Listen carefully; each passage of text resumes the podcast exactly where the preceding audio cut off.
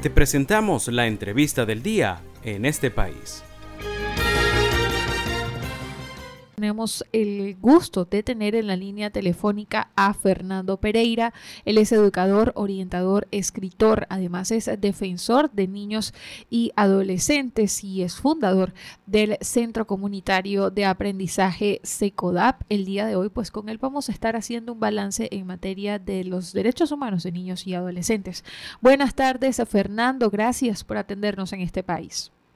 Ah, buenas tardes, un placer estar compartiendo con ustedes por esta vía y bueno, teniendo el Día del Niño que conmemoramos, celebramos para muchos el domingo, este domingo. Así es. Eh, pues tener presente a todo ese sector de la población que le ha tocado a estas alturas del año, bueno, ir cerrando un periodo escolar que ha estado lleno de de dificultades, ¿no? De buena parte de los niños que estudiantes que asisten a la red pública escolar, que pues abarca el 85% de, de las instituciones educativas del país y al que va la, la gran mayoría de, de, estudiantes a lo largo y ancho de Venezuela, eh, pues han tenido pues ha sido todo un reto, ¿no? Los horarios, horarios fraccionados, horarios mosaicos.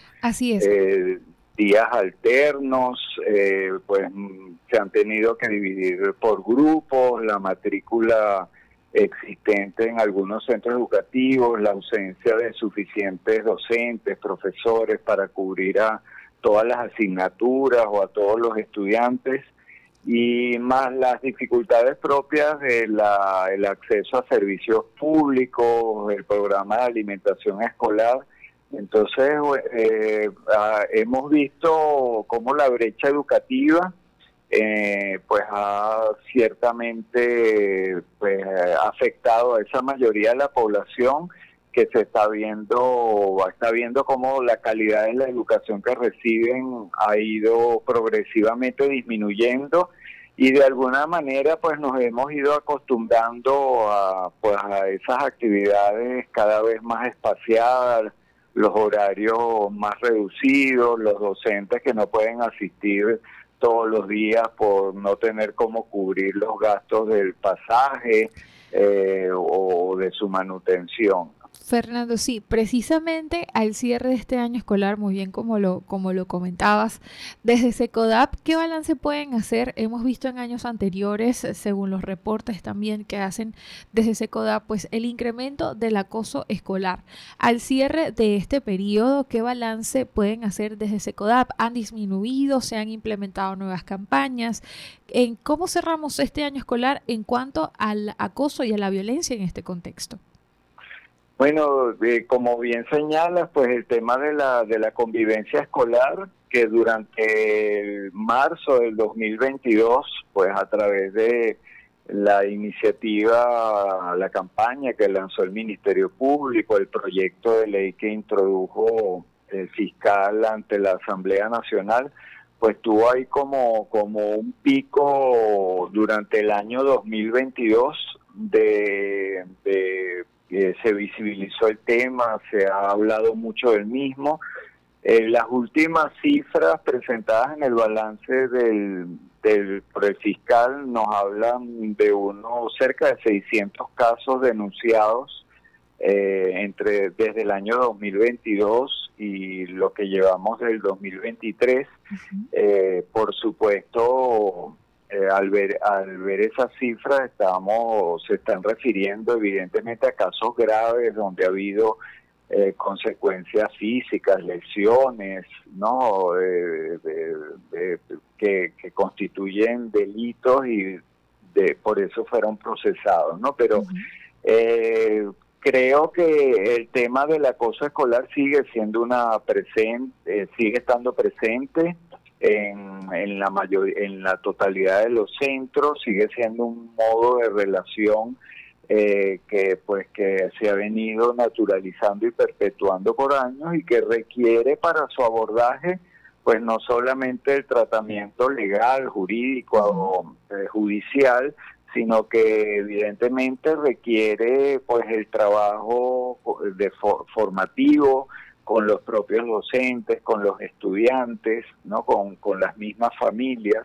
Y eso tiene que ser un trabajo permanente eh, donde pues el Ministerio de, Educación ciertamente tiene que, estar más, más presente, eh, tiene que haber eh, recursos, actividades, directrices que puedan ser claramente definidas. ¿no? Nosotros desde SECODAP eh, manifestamos que el, el problema sigue estando allí, que es importante seguirlo visibilizando, teniéndolo presente, no banalizarlo eh, y en ese sentido nos preocupa que desde el propio Ministerio Público pues ya no se le está dando tanta fuerza como, en eh, como el año pasado debido a que hay otros temas más de coyuntura, más políticos que han dado eh, mayor dentro de la propia agenda del Ministerio Público.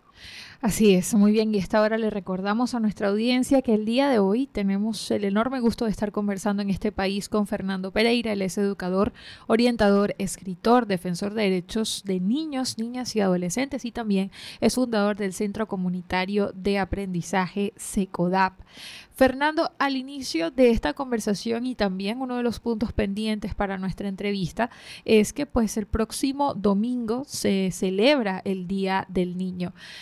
Llega este nuevo Día del Niño, Fernando, y a tu juicio, ¿cuál es el estado de la niñez en Venezuela?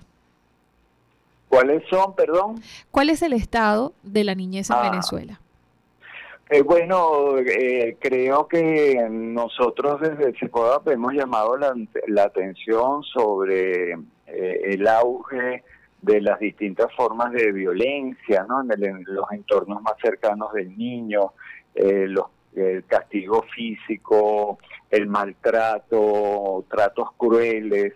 Eh, vemos niños pues que son seriamente eh, lastimados, heridos, e incluso a veces víctimas de, quemaduras por porque no controlan esfínteres o porque eh, dijeron, le contestaron mal a un familiar o tomaron una comida que estaba guardada para más tarde. Entonces, eh, de alguna, el abuso sexual que hemos visto, pues el propio Ministerio Público nos ha hablado del aumento vertiginoso del número de, de, denuncias, ¿no? Y de casos de que tienen que ver con el abuso sexual en todo el y eso no, nos, de alguna manera nos hace ver que como sociedad no estamos dándole la, prioridad, la relevancia que la propia LOGNA, eh, el mandato